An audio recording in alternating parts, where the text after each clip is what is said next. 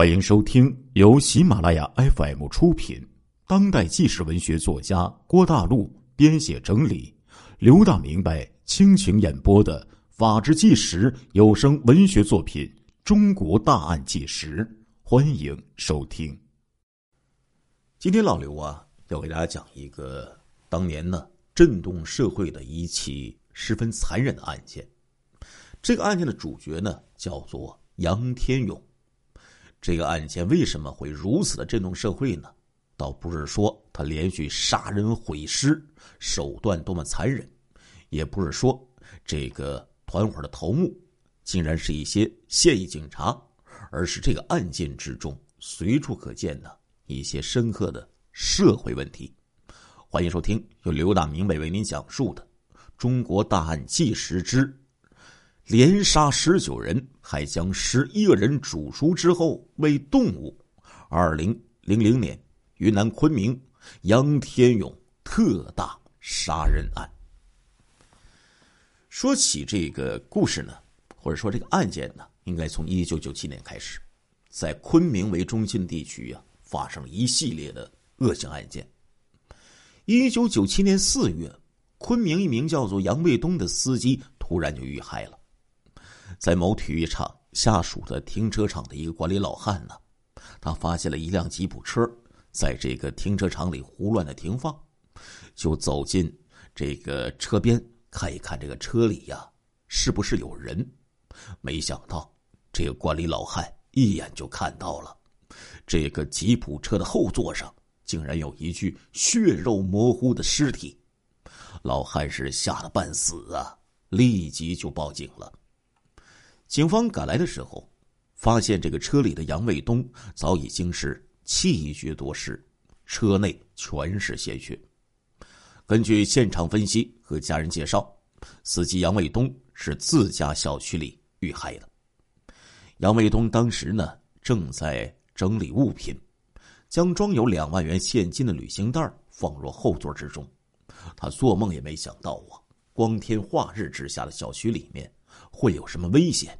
结果，他被歹徒猛砸后脑，导致晕倒在地。随后呢，他用匕首连刺数下之后死亡，尸体呢被他胡乱的丢入吉普车之后开走，开入停车场之后被匪徒给丢弃了。歹徒拿走了两万元现金，逃之夭夭了。那这是一起报复杀人案吗？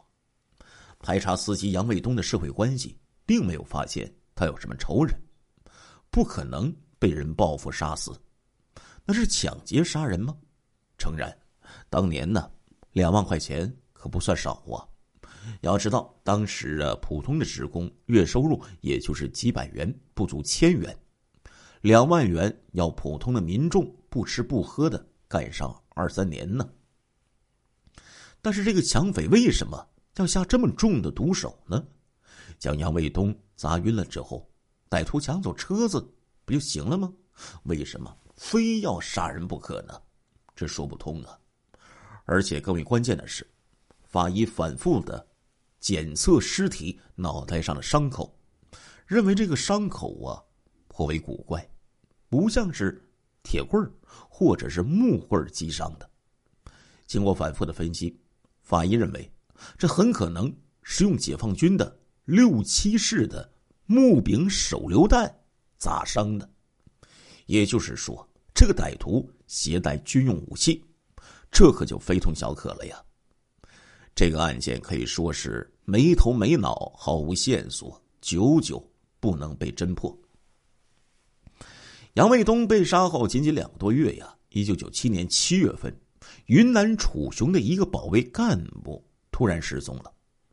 那个年代呀，在云南这种边疆省份，县农具厂保卫干部周某仍然是可以配枪外出，而周某啊，在昆明到楚雄的公路上，莫名其妙的就不见了。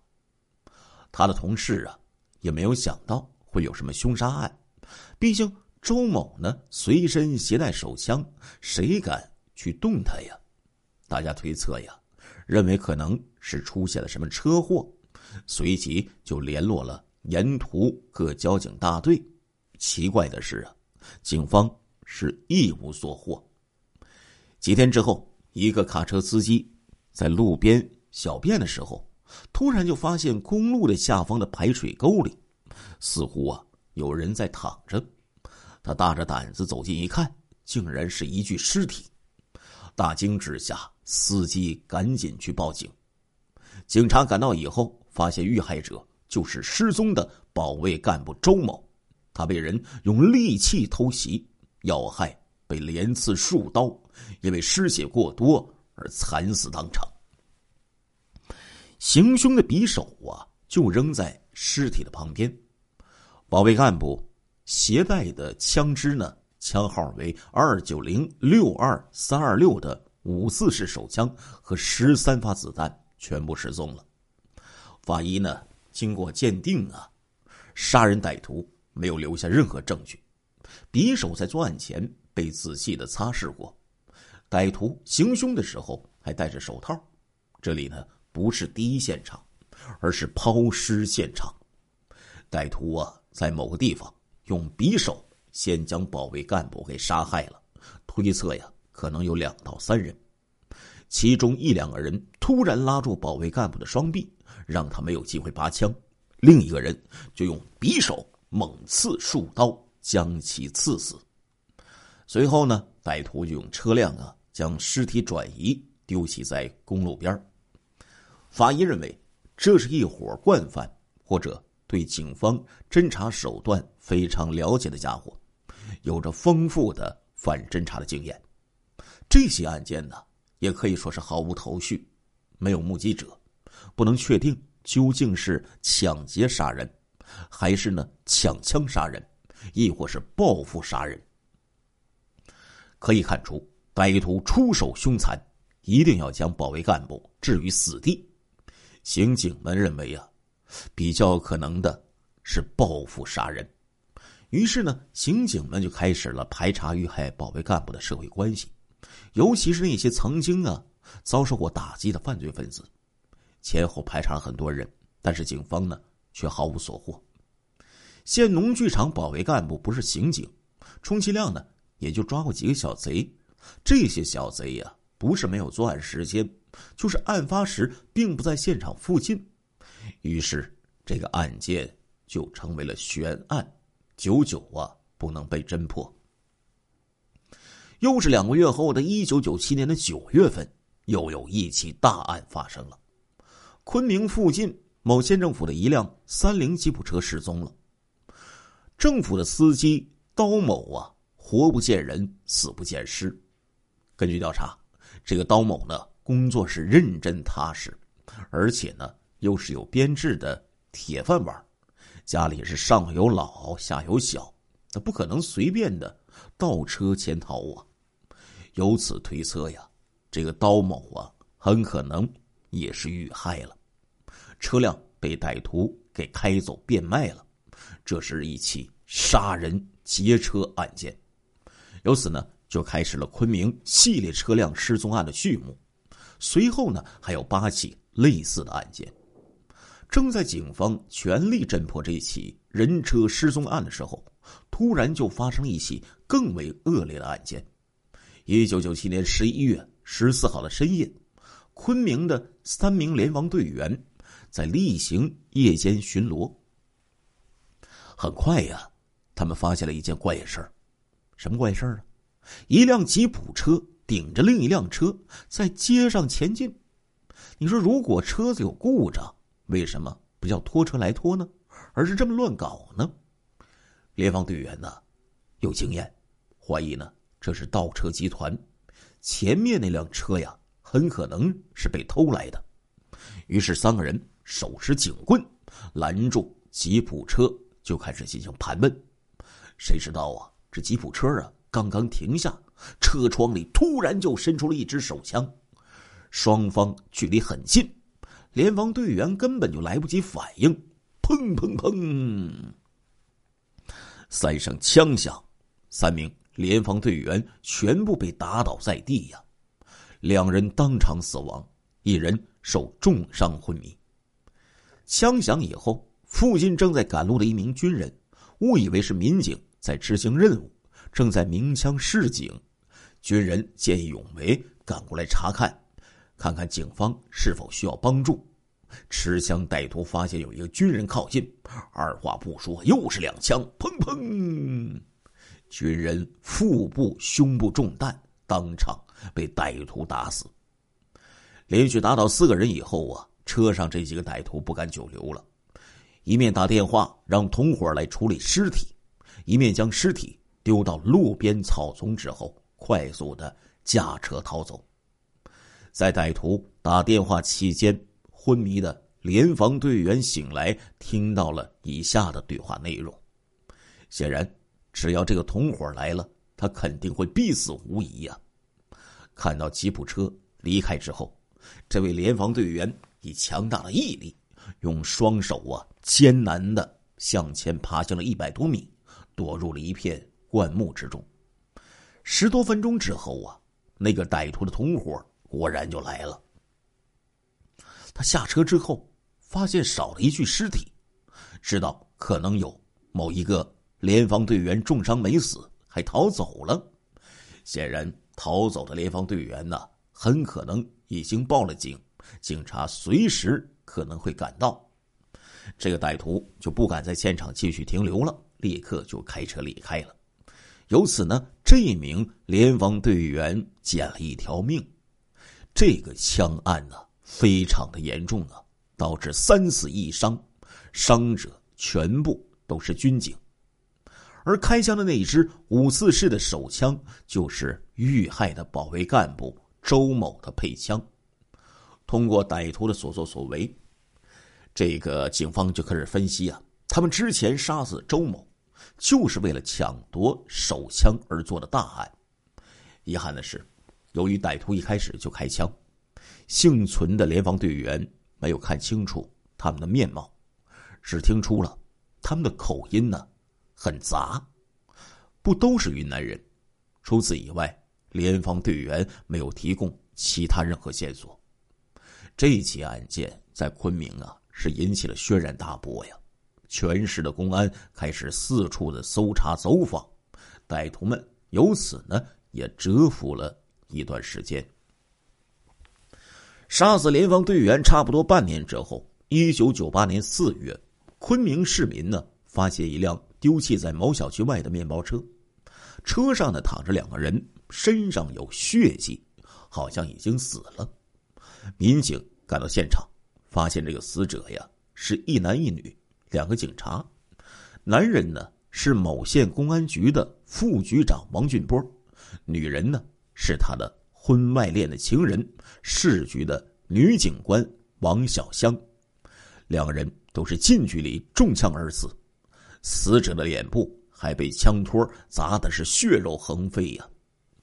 根据弹道的检测，歹徒使用的武器就是副局长王俊波的配枪，一支枪号为幺六零五八二五的七七式的手枪。然而，这个副局长王俊波可不简单呐，他曾经是警校的尖子，以拔枪速度奇快而闻名，创造过警校的记录。正常来说呢，即便歹徒偷袭。也是不可能夺取他的手枪的呀，而那个王俊波是被铐在车辆的内部之后才被子弹打死的，也就是说，歹徒是拿到七七式手枪以后，才将王俊波制服之后开枪杀人。那么，歹徒是怎么制服这拔枪神速的王俊波呢？于是呀，刑警们怀疑这是熟人作案，首先骗取了。王俊波的配枪，随后呢就突然开枪杀人。可能很多听众朋友们都知道这起案件，因为老刘呢曾经讲过这个天下七冤案之一的杜培武冤案。那这个女警王小香的绿帽丈夫就是杜培武，他成为了嫌疑人，被警方可以说是残酷的刑讯逼供。没多久啊。身为缉毒警，有着丰富反侦查经验的杜培武啊，就交代了。当然，这个交代呀是带着冒号的，交代了因仇恨杀死出轨老婆和情人的作案经过，因此呢，杜培武啊差一点被判处死刑。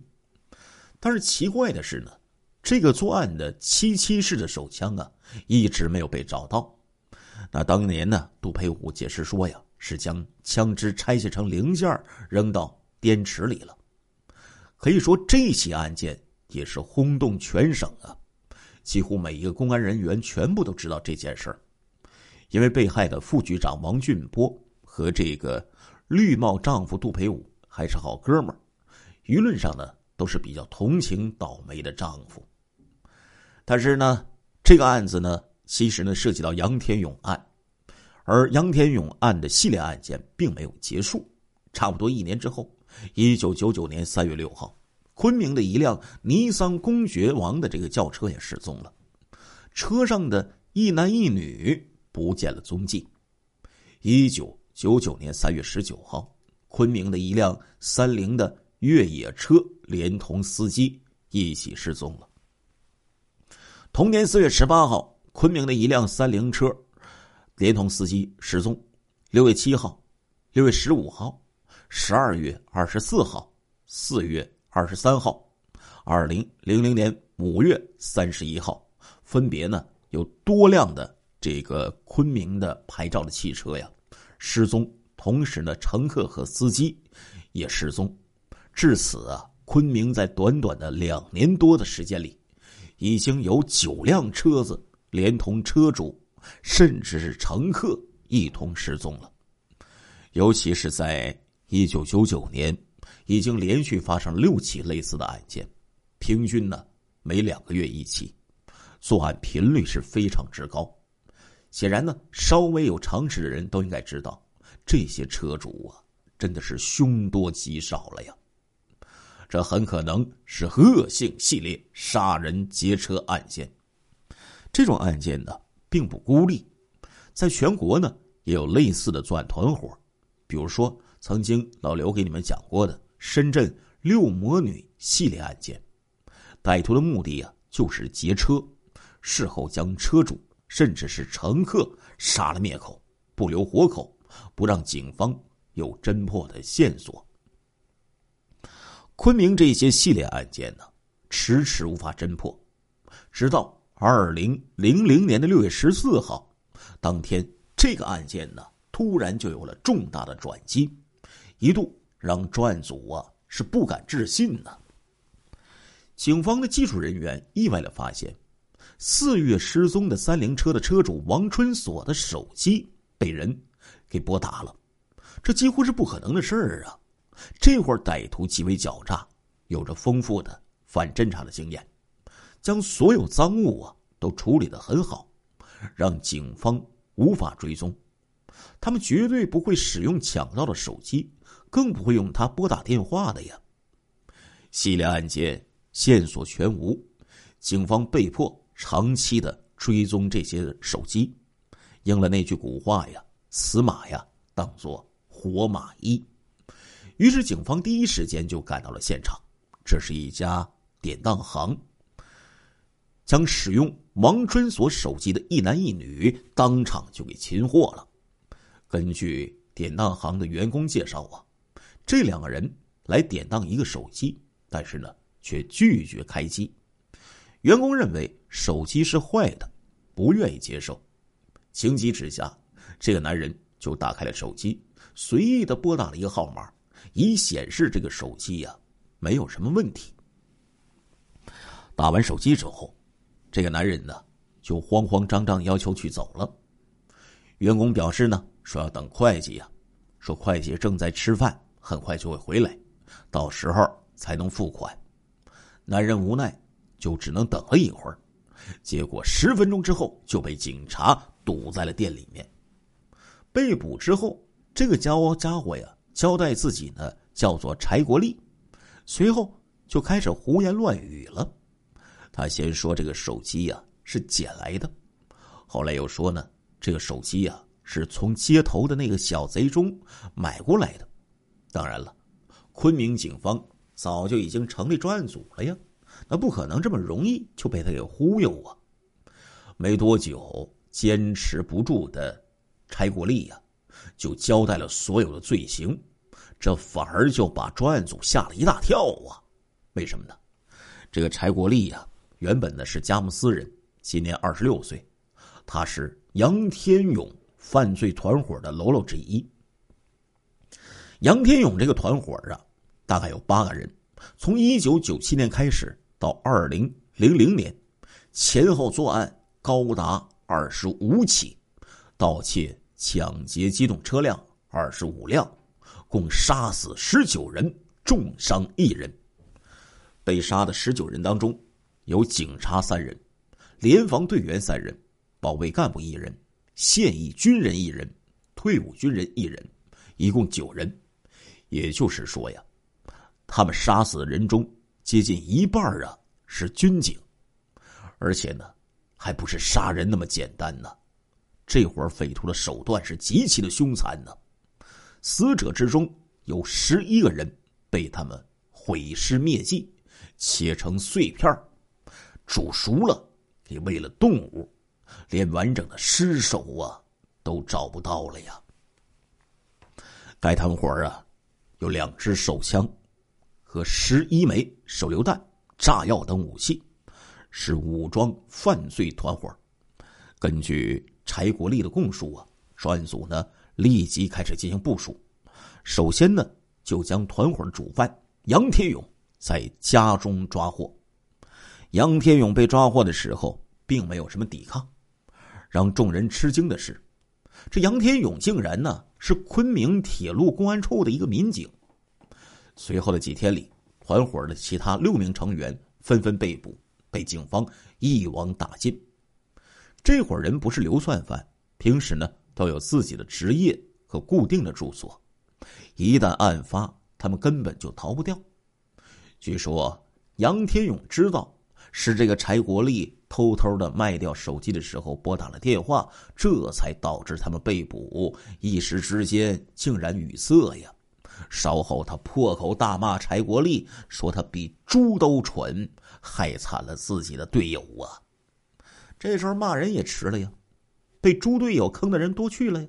这杨天勇并不是第一个，自然呢，让专案组震惊的是。他们缴获了这个团伙大量的武器弹药，仅仅手榴弹就有十多枚，手枪子弹四百多发，自动步枪的枪弹四百多发，还有大约有一公斤的火药和雷管。这里就是怪事了，你说这么多的武器弹药，那是从什么地方来的呀？这十几枚手榴弹，据说是杨天勇参军的时候私藏起来的。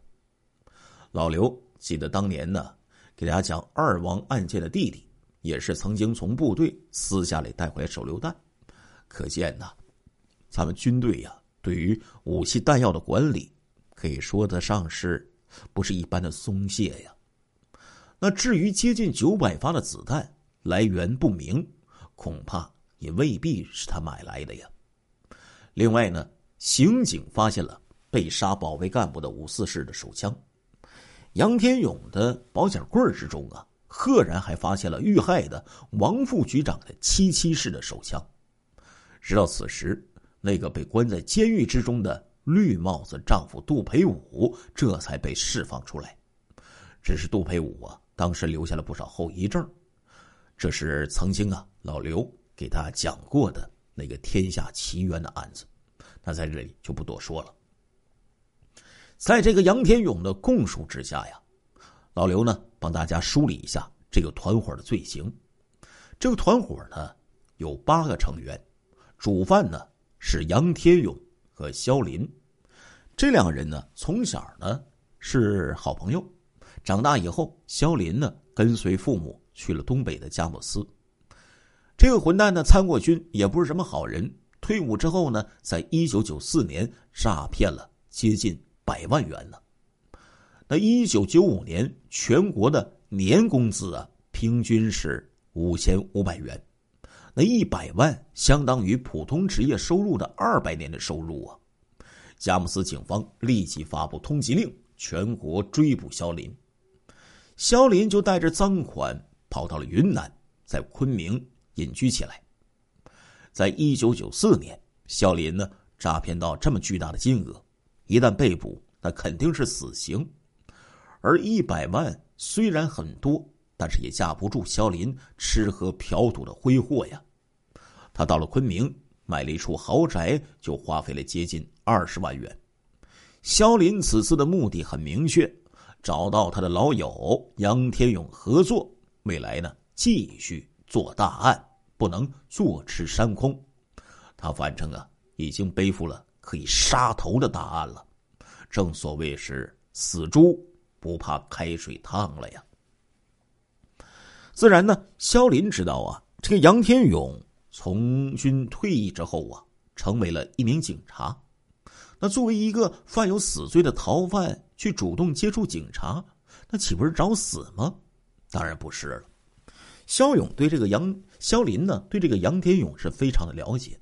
他知道这个杨天勇不是什么好东西呀，心里说呀：“别看他穿着那身警察的皮，我能干的坏事儿，他有哪一件是干不出来的呀？”果然呢，这个杨天勇啊，颇有一些怀才不遇的心态。对现在的工作是颇为不满，认为呢现在自己是一无权二无钱，没前途。两个人见面之后，肖林是毫不犹豫的就将诈骗的经过全部告诉给了杨天勇。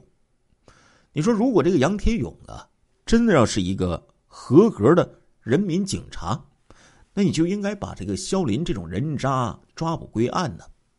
结果呢，杨天勇啊。不仅不抓人，反而呢对肖林的胆大又聪明，而且呢有钱挥霍的那种潇洒的生活呀，颇为羡慕。此时，杨天勇已经啊有了包庇罪，铁了心的要和这个肖林呢在一起呀干大事儿了。可以说，这两个王八蛋呢，那都是心狠手辣之辈，而且颇为狡诈。他们认为，只要发挥他们的聪明才智，招兵买马，就能组成一个优秀的犯罪团伙。肖林认为杨天勇要狡诈的多，胆子也大，但是这杨天勇的组织能力较差，所以呢，除了慷慨的借钱给杨天勇以外，肖林呢还四处的物色团伙的成员，很快就找到了一批狐朋狗友，比如呢。他将自己花费二十万元购买的豪宅，以十万元的低价卖给了邹红斌，于是这个邹红斌呢就成为团伙最后一个成员了。这家伙呀，有销赃的渠道，可以帮忙这个团伙啊处理赃车，这一点呢其实至关重要。邹红斌呢也是团伙里面唯一一个没有参与杀人劫车的人，最终呢。也没有被判处死刑。随后呢，他们又招募了五个人，一共是八个人。除了邹红斌以外，这七个人素质较高，有四个人呢受过军事或者警方的训练，懂得使用武器。不过，在一九九五年，他们还没有枪。杨天勇虽然是民警，不可能用自己的配枪作案，只能就设法去搞黑枪。而九十年代初期呀。云南属于全国重点的涉枪省份，开始反复的扫荡黑枪基地。到了一九九五年，杨天勇他们也许还可以搞到自制的黑枪或者是猎枪，但是却无法搞到军用的警用枪支。他们已经决定伪装成警察作案，必须装备军用枪支，不能使用猎枪。当时整个云南呢。都知道回民盘踞的平远街是中国的四大黑枪基地，于是杨天勇和肖林商量之后啊，带着一个朋友就驾车去了平远街，试图购买军用枪支。此时的平远街已经不是大妈在街头推销黑枪的时代了。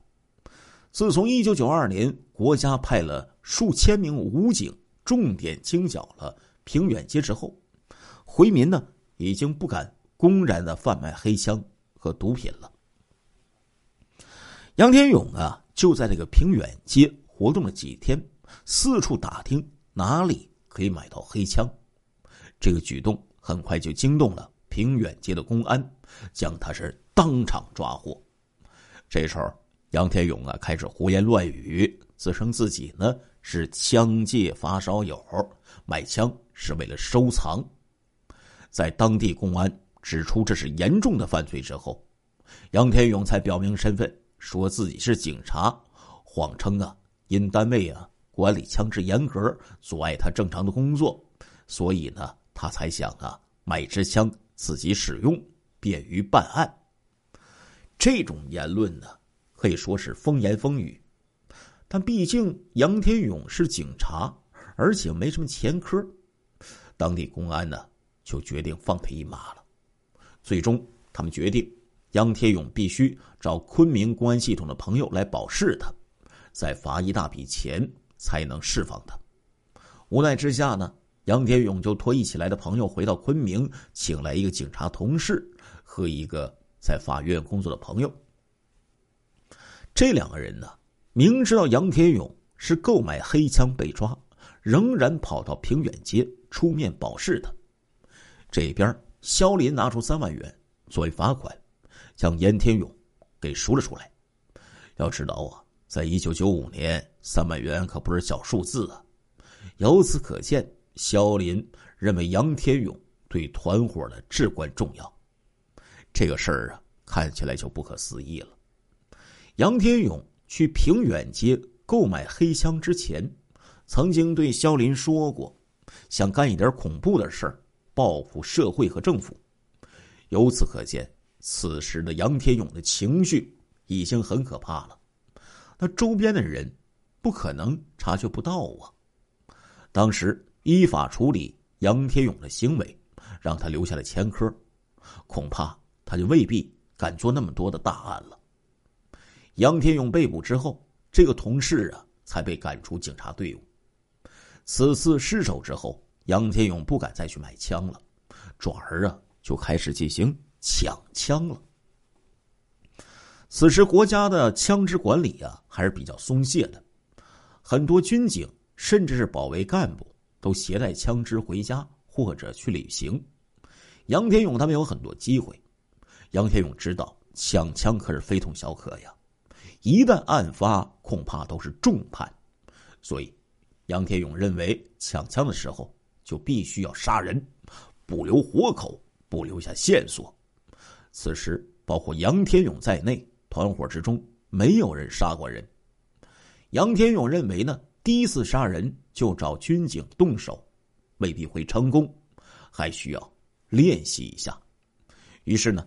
他开始啊，四处的寻找路人，准备呢杀人练胆儿，顺便呢搞一点活动的经费。一九九五年四月，杨天勇让肖林等三人再次呢出去寻找目标练胆儿。这三个人带着手榴弹、匕首等凶器，在昆明市四处的游荡。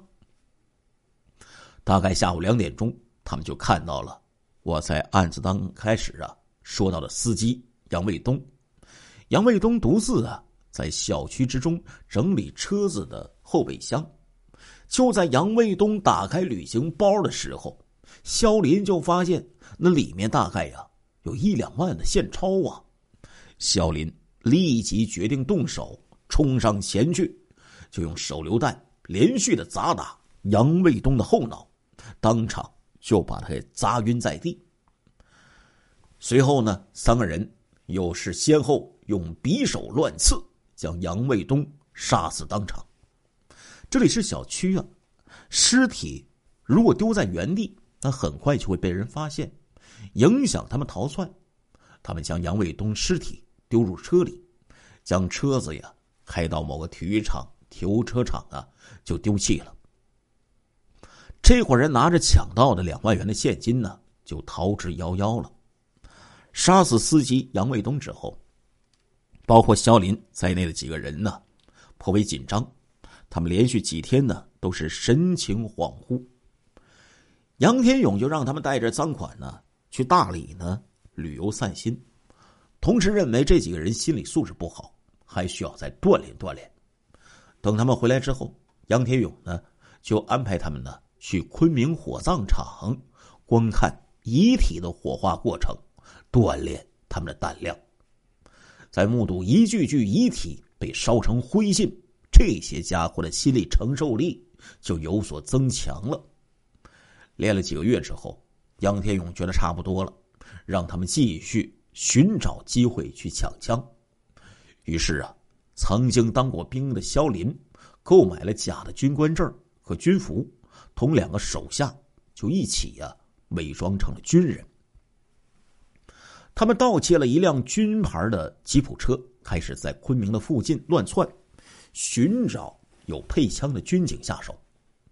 没过多久，他们就看到了携带五四式手枪的保卫干部周某，正在公路上行走。肖林呢，假装呢让他搭车。周某看他们是军人，也就没有怀疑。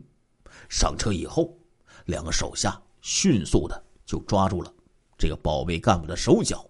肖林对他是连刺数刀，将他杀死，将尸体丢在路边。由此呢，他们搞到了一支五四式的手枪和十三发子弹，有了自己的枪支。至此，杨天勇觉得万事俱备，可以开始作案了。杨天勇自己呀。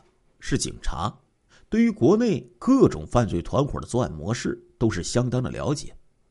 他认为呀，伪装成警察作案是最容易得手的。一般群众遇到警察查车，根本就不会有所怀疑。尤其是云南这种贩毒走私比较猖獗的地方，即便警察给对方要戴手铐，群众呢也多会配合。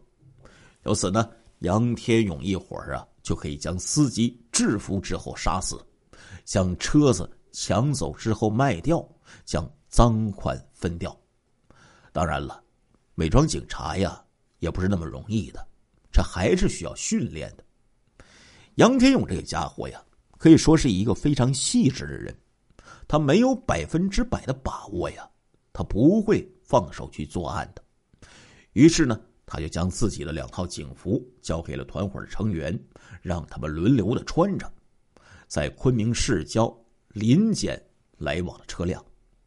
这几个小子呀，伪装成了警察，佩戴着那支抢来的手枪，连续多日的拦车检查。不得不说，这几个小子的胆量很大。你说，万一要是李鬼遇到李逵，遇到真警察，他们就完蛋了。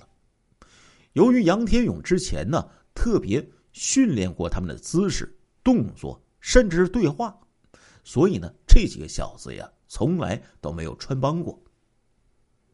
期间呢有多名警察还被他们检查呢，也没有任何的怀疑，双方甚至攀谈起来。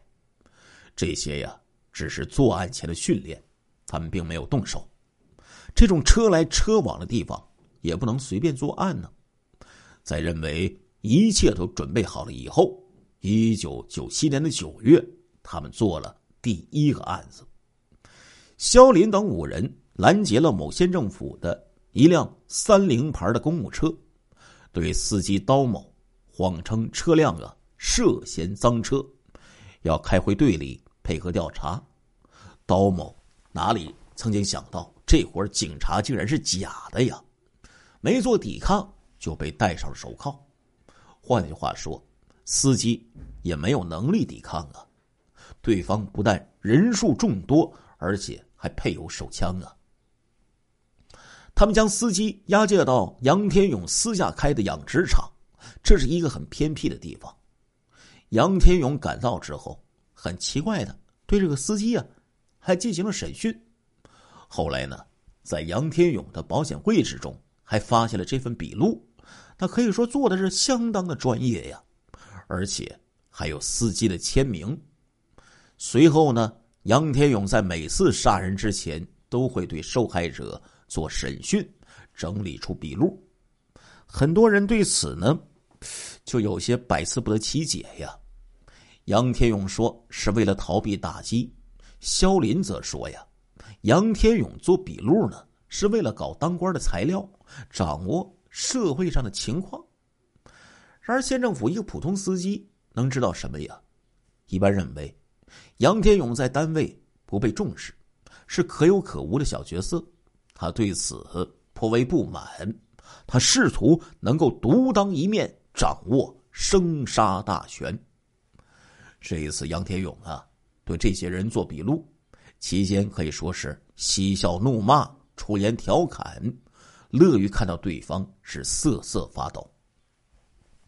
后来呢，杨天勇呢，故意当着某些受害司机的面，杀死他的同伴，甚至是肢解，也借机呀吓破他们的胆。从中享受掌握这些人命运的感觉。这次笔录做完之后，杨天勇让他们杀死司机刀某灭口。随后，杨天勇和两个手下一起动手，将倒霉的刀某活活掐死，抛尸到一口荒井之内。这辆脏车被他们长途开到了东北，在一九九七年以十八万元的高价就给出售了。随后呢？他们又多次作案。同年七月的深夜，团伙成员杨明才等三人盗起了一辆微型车，准备做新的案件。回来的时候，他们发现呢，偷来这个车没油了。这是盗抢车辆，他们没办法叫拖车呀，只能用自己的车顶着他开，就引起了三名联防队员的注意。联防队员将这个车给拦下之后，已经经过杀过人这个训练和杀过人的杨明才，当然不可能束手就擒，他直接掏枪射击，将三个人全部射倒，又打死了一名赶来的现役的军人。杨天勇随后亲自赶来处理现场，这时候发现一具尸体没了，知道有人没死，已经挣扎着逃走了。他不敢久留，迅速的驾车逃走。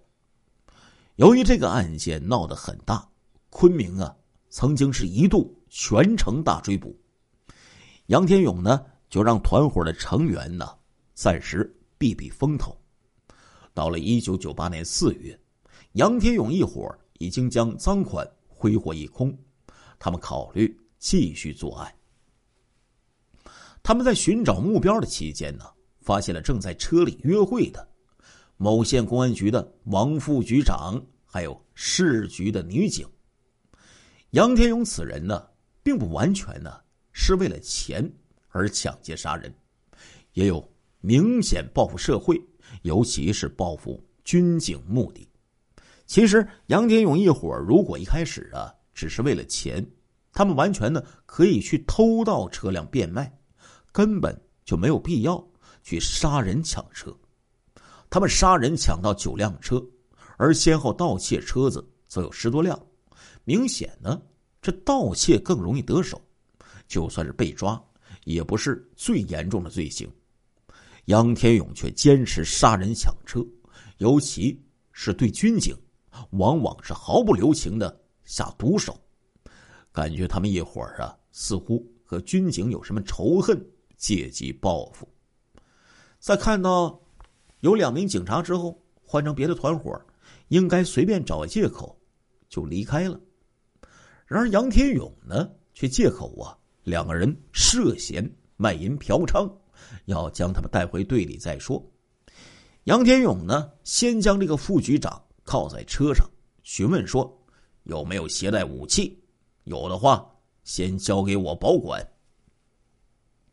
正所谓是做贼心虚。这副局长本来呀是快速拔枪射击的高手，但是呢，因为和这个别人的老婆在车里私会呀，根本就没有想到抵抗，乖乖的就把他的七七式配枪交给了穿着警服的杨天勇。不过那个女警啊反而不好对付，她根本不同意和杨天勇走，也拒绝戴上手铐，一直要求查看杨天勇的证件。杨天勇无奈，就决定当地杀人。他将自己的证件交给女警，以分散他们的注意力，同时将抢来的七七式的手枪上膛。他为什么不用自己的五四式的手枪呢？主要是这把枪啊，已经杀过几个联防队员了。杨天勇认为，非到万不得已，不能再用这把枪了，不然啊，很容易就会被警方借此锁定他们的。果然，女警很快就发现了异常，问道：“你不是铁路公安吗？怎么跑到这里来执勤呢？”杨天勇不再费口舌，近距离连续开枪，一枪一个，将两个人全部射死，拿着手枪和传呼机等物扬长而去。在这次杀人以后，杨天勇的团伙已经是肆无忌惮，陷入疯狂之中了。显然，他们的罪行太严重了，一旦被捕，那肯定是难逃死刑。既然都是死刑，再杀一百个人，那还是死刑啊！杀死两个警察之后的一九九八年六月，团伙的两个家伙杨明才、滕典东带着七七式的手枪，开着警牌的面包车，伺机作案。这个期间呢，他们在路上啊。看到了一个贵州籍站街女王某，好色的滕典东就让这个站街女上车，后者立即上来了。这里就有一个问题了，站街女呀应该看到这个面包车是警车，而这两个人又是配枪，又是戴着手铐，那明显应该是警察，但是这个站街女却毫不犹豫上车，这不是很奇怪吗？和站街女完成性交易之后。滕典东呢，却不愿意付钱。这个站街女呀，不服，拒绝下车，让滕典东一定要给钱。恼怒之下，滕典东双手掐住站街女的脖子，一下子就把站街女呀给掐死了。随后，他将尸体呀丢在路边的小河里。贪财的滕典东还拿走了站街女的包。结果他发现呢。这个站街女的包里呀，只有一角钱。后来我们知道了，这个站街女姓王，王某啊，并没有被掐死，而是晕了过去。她被丢入河中之后呢，很快就醒了过来，但是因为不会游泳，被活活的淹死了。这起案件呢，也是无头案的。如果不是后来滕典东主动交代，那至今那个站街女呀，死的是。不明不白呀！随后，他们又伪装成警察，连续抢车杀人，将尸体丢在野外。不久呢，杨天勇认为这样抛尸啊是有一定危险的，万一被人看到，可就难以脱身了。同时呢，尸体很可能会留下一些线索，警方会借此锁定他们。他思考再三，决定干脆在自己的养殖场里。把尸体肢解之后处理掉，尽量的不留痕迹。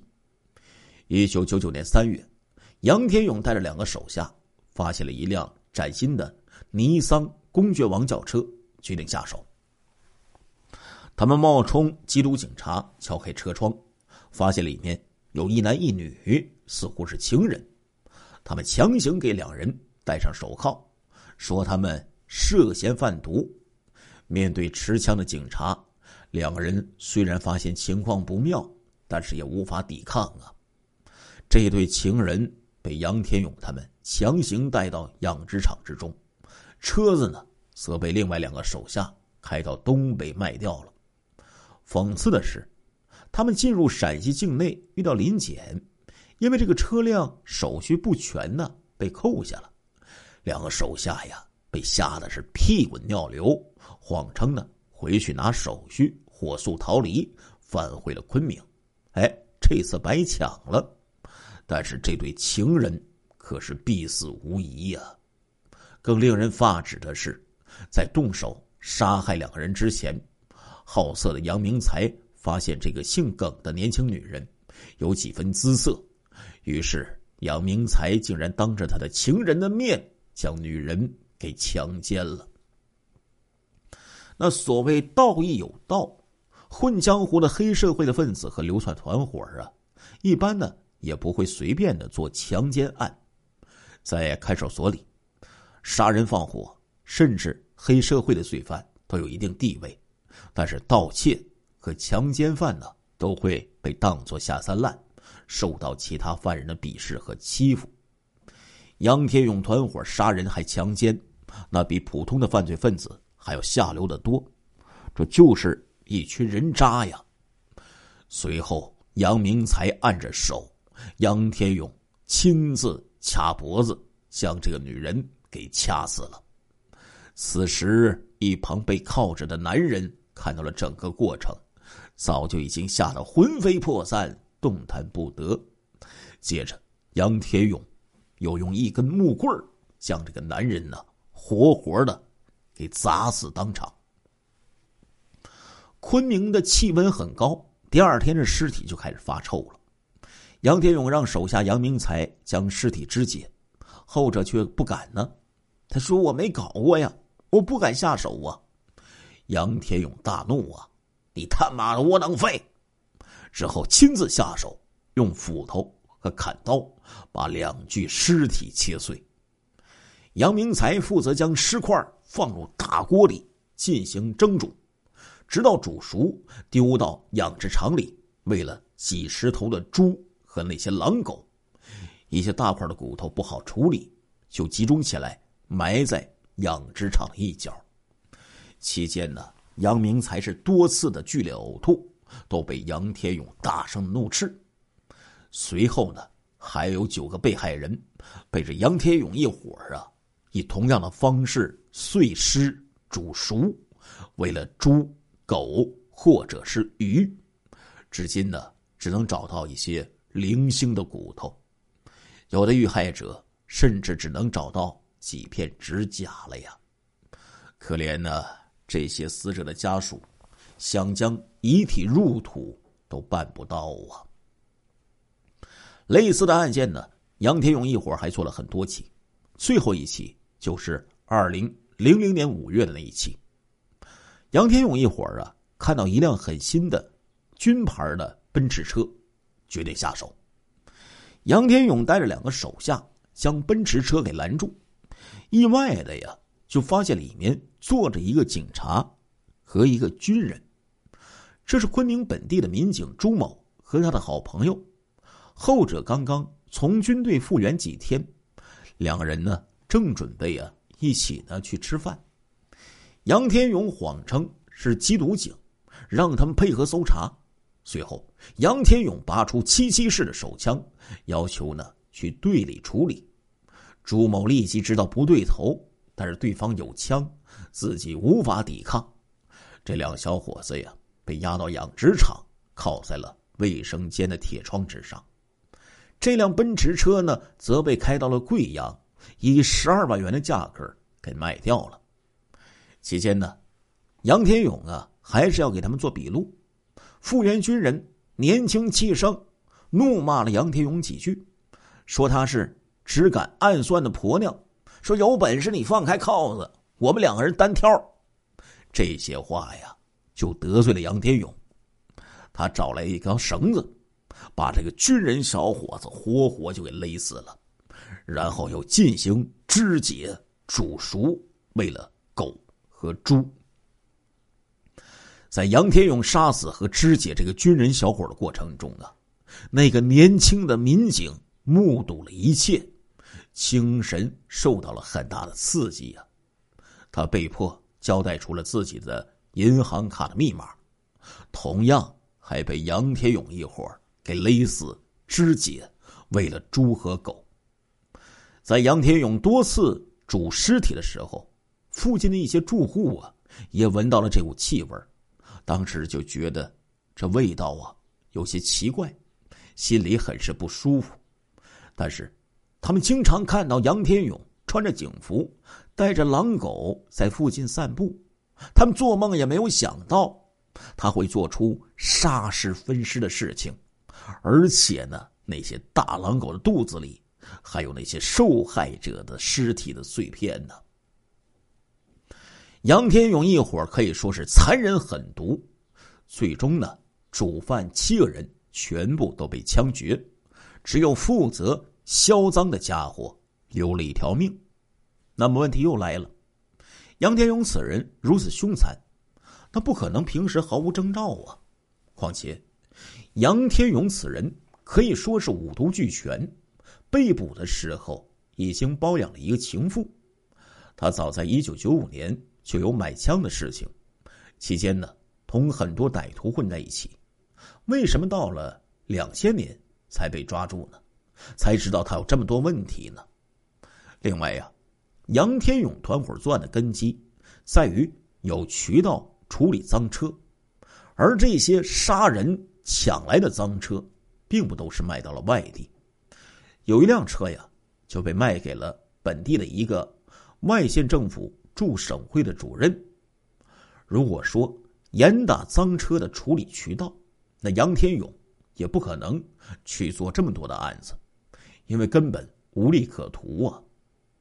杨天勇团伙的行为呢，并不像是单纯的谋财害命，像他们这样乱来呀，迟早会被抓到的。老刘想说，要分析杨天勇的人生，也许呀，才能知道他的犯罪原因。但是遗憾的是，普通人是没有办法搞到这些资料的。那老刘也不例外呀。亲爱的听众朋友们，这一集的《中国大案纪实》播送完了，感谢您的收听，我们下一集再见。